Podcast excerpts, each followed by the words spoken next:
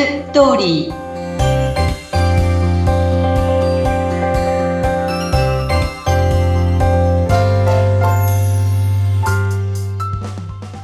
皆様こんにちは結婚相談所ライフツリーの和田光ですこんにちはインタビュアーの山口智子ですえー、さて、毎回、婚活にまつわる様々なお話ですとか、役に立つ情報をどんどんとお届けしているこの番組ですが、和田さん、今日はどんなテーマでしょうか？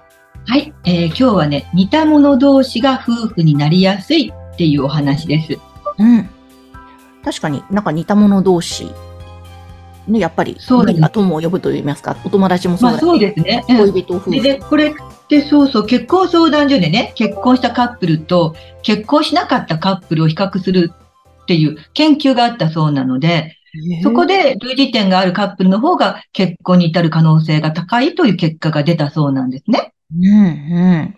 で、あの、よくね、あの、お見合いの申し込みをするときに、趣味が一緒の方が良いとかっていう男女いるんですね。うん。でもまあ世の中にはほら趣味が違っててもうまくいってる夫婦はたくさんいると思うし、うん、まあ年がいけばいくほど、それぞれの趣味を楽しんでいる関係の方が良いっていう夫婦はいるわけですよね。あなた行ってきてるとか、ね、あるわけじゃないですか。うんうんうん、ただ、お見合いとかデートとかで最初会った時に、同じ趣味だと話は盛り上がりやすいっていうのはあると思うんですね。うん。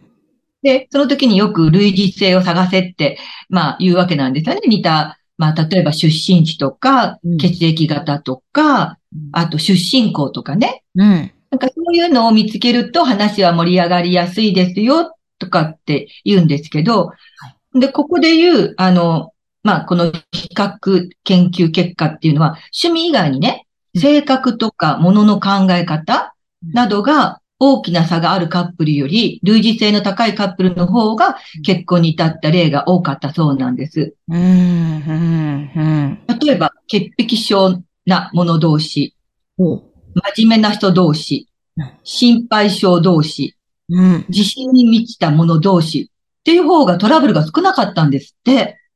へえ、そうなんですね。そう。私もそう思った山口さんと同じ。ええー、そうなんだと思って、ね。なんか自信のある者同士ぶつかりそうだなとか、心配性同士ってね、なんかちょっと大変になりそうとか思うけれど。そう。なんか相補性っていうのかしら。あの、自分はすごい細かい性格だから、おおらかな性格の人の方が合ってるとかね。はい、よくそういうことを聞くので、私もそうなんだろうなと思ってたんですけど、うん、でもまあ、あの、タイプの違う人に対しては、まあ、不安を感じやすいっていうのは、あの、あるらしいんですよね。ああ、そうなんだ。うん。まあ、多分、だから、このポッドキャストの、まあ、主催者の方が、えー、山口さんをインタビュアーに選んでくださったわけじゃないですか、私の。はい。で、ポッドキャストをやってるね、方たちは結構たくさんいらっしゃって、そのインタビュアーの方もたくさんいらっしゃるけれども、山口さんを私の、あの、相手の方として選んでくださったのって、なんとなくこう、なんか似たものを感じるというか、あったのかなって思ったんですね。なるほど、なるほど。ポッドキャストもね、声ラボさんのね。うん、そうですよね、声ラボさんので。ね、うん、確かにそうですね。その辺も相性というか、似た者同士何かあ合うのかな共通点がありそうだなとか、きっとそういうところでね、ね見ていたのもあるんでしょうね。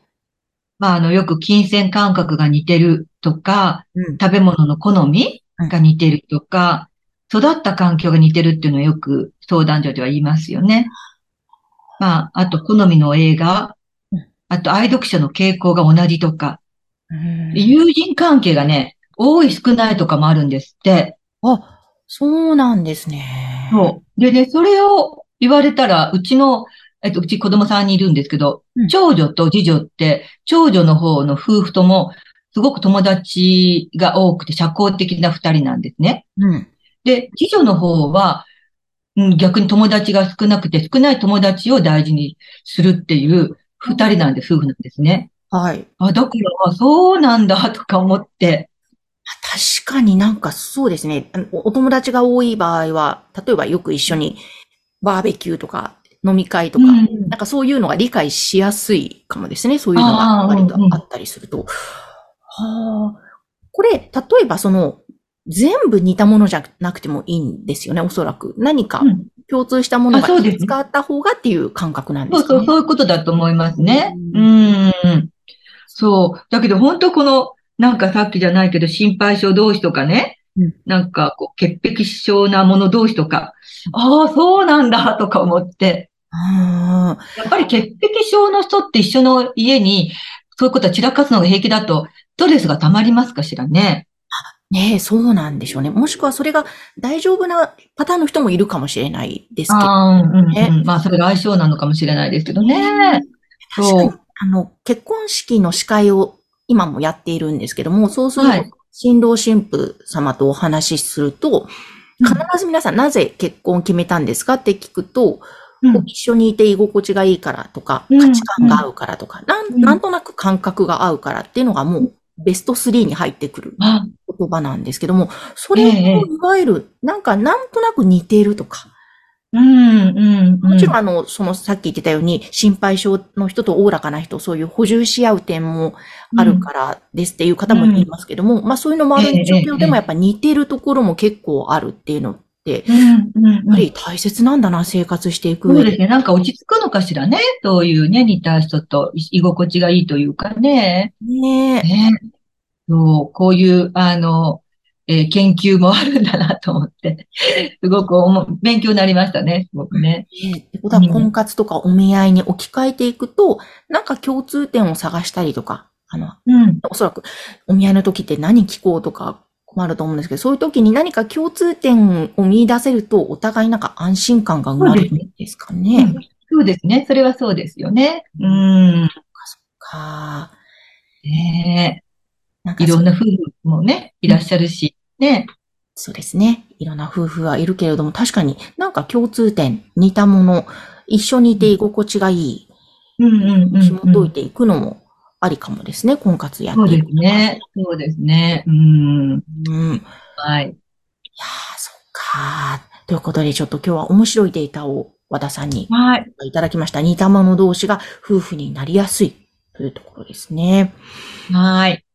そして、多分、婚活をされている皆さんって普段いろんな悩みがあるかと思うんですが、そんなお悩みの相談に和田さん、婚活相談乗ってくださるということなんですよね。はい。うん。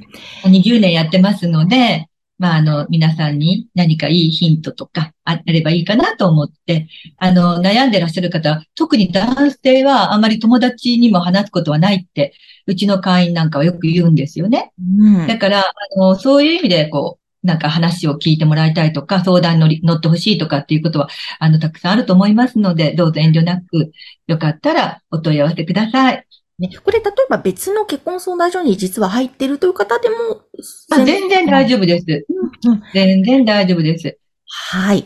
あの、入会とかのね、営業はしませんということを以前も聞いていたので、はい、気軽に、あの、有料です。けれども、でもぜひね、活用していただけたらと思います、はい、えー、そういったことですとか、あと、あの、ホームページが10月いっぱいまではちょっとリニューアル中ということなんですが、えー、はい。このところも含めて、あの、いろんな情報を番組概要欄に掲載しておりますので、ぜひそちらチェックしてみてください。